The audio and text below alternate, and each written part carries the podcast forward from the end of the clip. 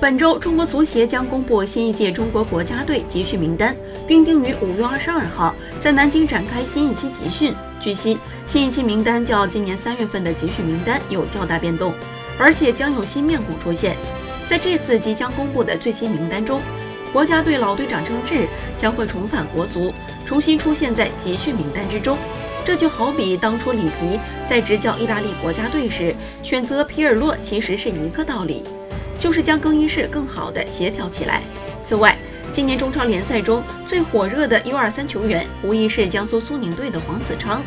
在国足急需新鲜血液的情况下，黄子昌作为一名本土新人冒出来，受到里皮的青睐，无疑入选国足成为了顺理成章之事。